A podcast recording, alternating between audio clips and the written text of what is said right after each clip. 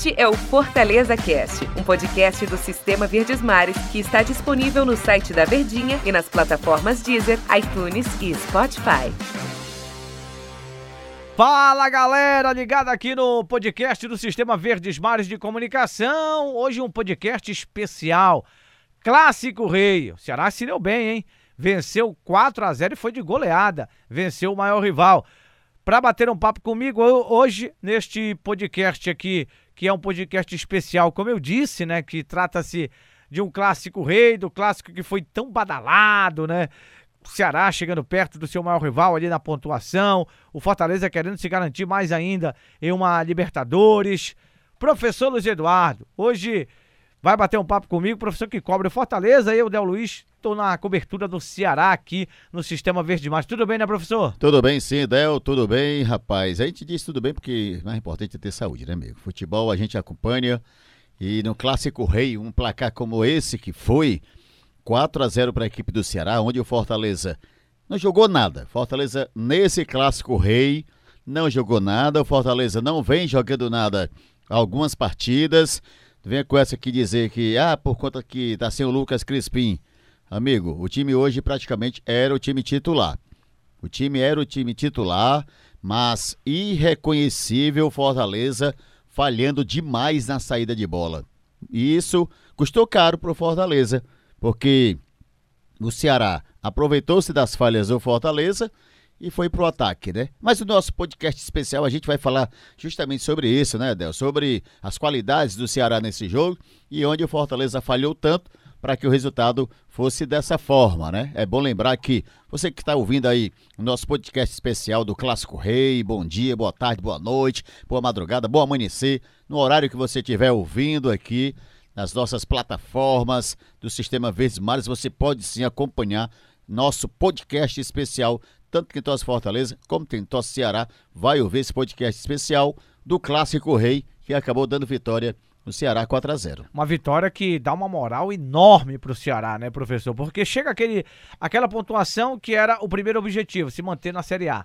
Chegou aos 45, naquele corte, não cai mais, matematicamente o Ceará está livre de qualquer possibilidade de rebaixamento. Será, professor? Ou, ou, ou não? Ou, ou, ou, há uma possibilidade ainda é, de uma luta por rebaixamento? Eu acredito que não. Chega nesse corte de 45, eu acho que o time já, já se garante por ali, já está garantido na Série A. Agora é pensar, mirar um alvo maior no campeonato. Uma vitória que dá muita moral, vencer o maior rival, 4 a 0 de goleada, venceu jogando bem. Foi um time que é, teve intensidade os 90 minutos. Thiago Nunes comemorou com o torcedor, os jogadores foram lá, comemoraram também com a torcida do Ceará. Então, o clima lá em Porangabuçu, professor, para esta reta final de campeonato. Já tem sábado no jogo, hein, contra o Atlético Goianiense, mas o Ceará está muito bem aí agora é, a partir dessa vitória nesse clássico, uma vitória importantíssima. Perde três jogadores importantes para o próximo jogo, né? Não vai ter João Ricardo goleiro, não vai ter Fabinho, que também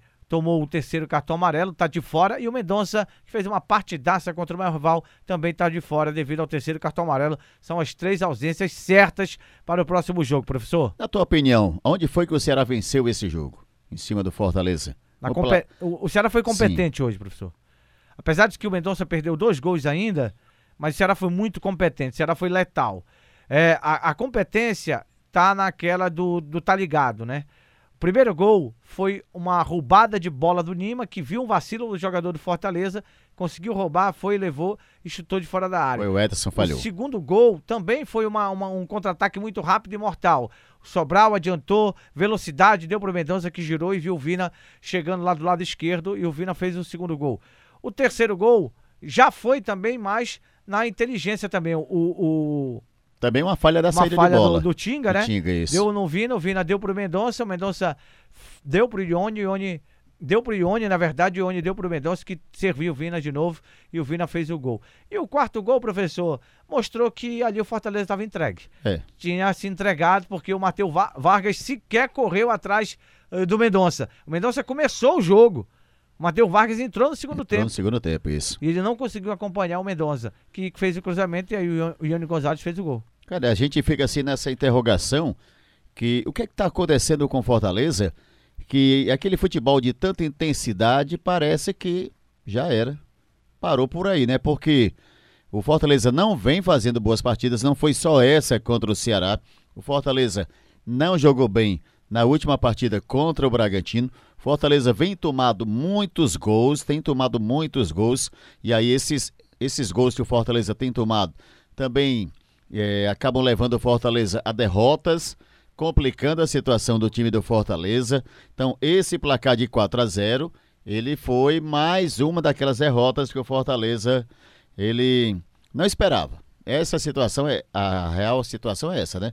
O, o Voivoda fez mudanças, mudanças que não surtiram efeito. Aliás, eu diria até que a própria escalação do Fortaleza, ela não foi legal com aquela entrada do De Pietri e do Robson.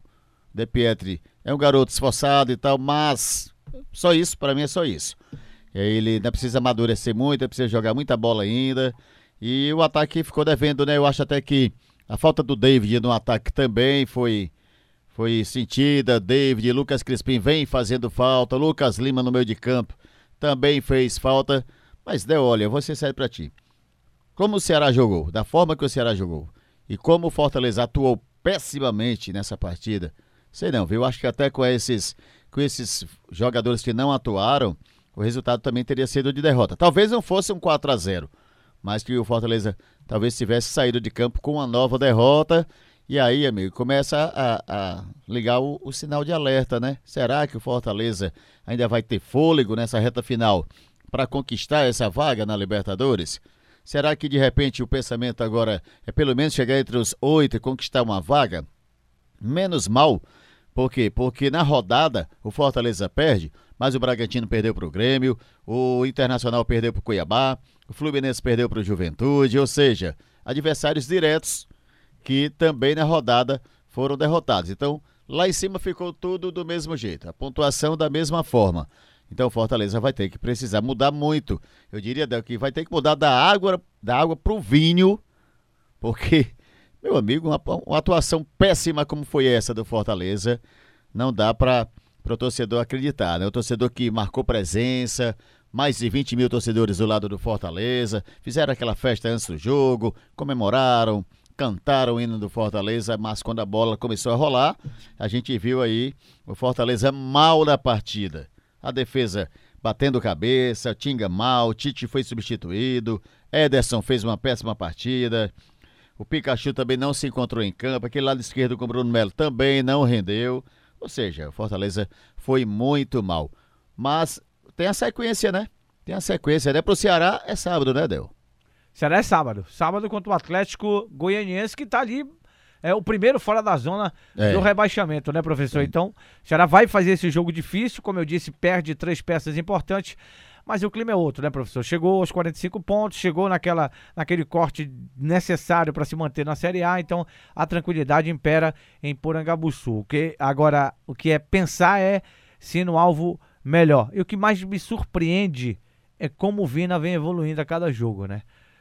No clássico ele foi protagonista mais uma vez, marcou dois gols, né? Fez a festa com a galera, fez a festa é, do torcedor do Ceará, então o Vina voltou a ser aquele, começou a voltar a ser aquele Vina do ano passado, marcando, marcando gols, sendo importante durante os 90 minutos. O Vina é um cara que tá muito bem realmente com a camisa do Ceará. O momento é dele, né? E o técnico Thiago Nunes, claro, vai saber muito bem aproveitar. O Thiago que apostou no Ione Gonzalez, né? O Ione tava, tava jogando umas partidas lá é, pelo, pelo time... Pelo aspirante, né? Pelo aspirante do Ceará, depois ficou fora, algumas vezes relacionado, mal entrava, e aí entrou, jogou bem, foi bem o Ione Gonzalez, e combinou com, com o gol dele, o último gol do Ceará, o gol, da, o gol que sacramentou a goleada de 4 a 0 professor. Pois é, e o Luiz Otávio, né?